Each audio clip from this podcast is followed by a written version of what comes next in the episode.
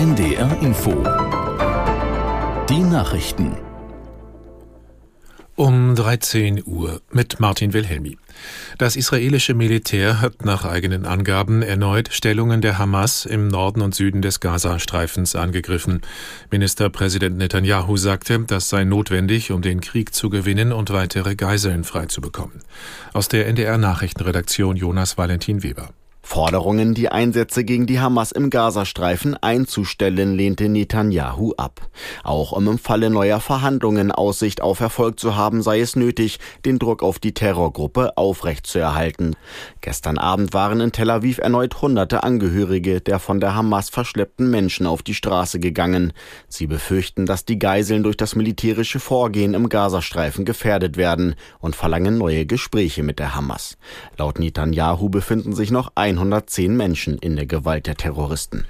Seit dem Terrorangriff der Hamas auf Israel am 7. Oktober sind in Deutschland fast 4300 Straftaten mit Bezug zum Nahostkonflikt registriert worden, darunter fast 500 Gewaltdelikte. Die Zahlen nannte Justizminister Buschmann beim jüdischen Gemeindetag in Berlin. Der FDP-Politiker bekräftigte, das Strafrecht müsse konsequent angewandt werden. Er mahnte die Innenminister der Länder, die Polizeitaktik bei Demonstrationen zu ändern. Beweismittelsicherung müsse vor Deeskalation Eskalation gehen. Die Entscheidung der Bundesregierung, das Förderprogramm für E-Autos schon heute auslaufen zu lassen, sorgt weiter für Kritik. Jetzt hat sich auch die SPD-Bundestagsfraktion in die Diskussion eingeschaltet. Aus der NDR Nachrichtenredaktion Daniel Runge. Äußerst unglücklich sei das schnelle Aus des sogenannten Umweltbonus, heißt es aus der Fraktionsspitze.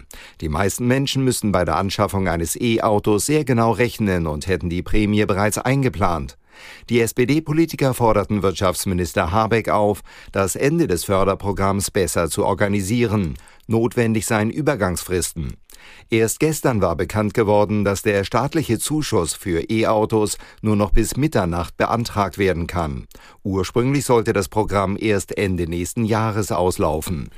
Die Fluggesellschaft Eurowings will die Gruppe Letzte Generation wegen ihrer Blockadeaktionen an deutschen Flughäfen zur Kasse bitten.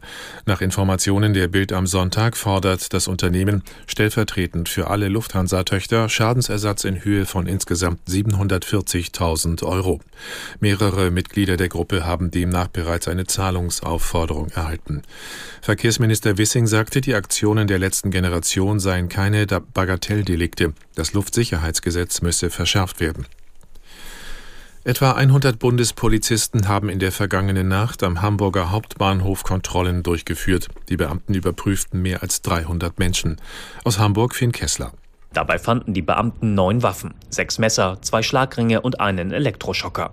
Für die Reisenden am Hauptbahnhof war die Großkontrolle deutlich spürbar. Immer wieder sperrten Polizisten Gleiszugänge oder zogen einen Kessel um Menschengruppen.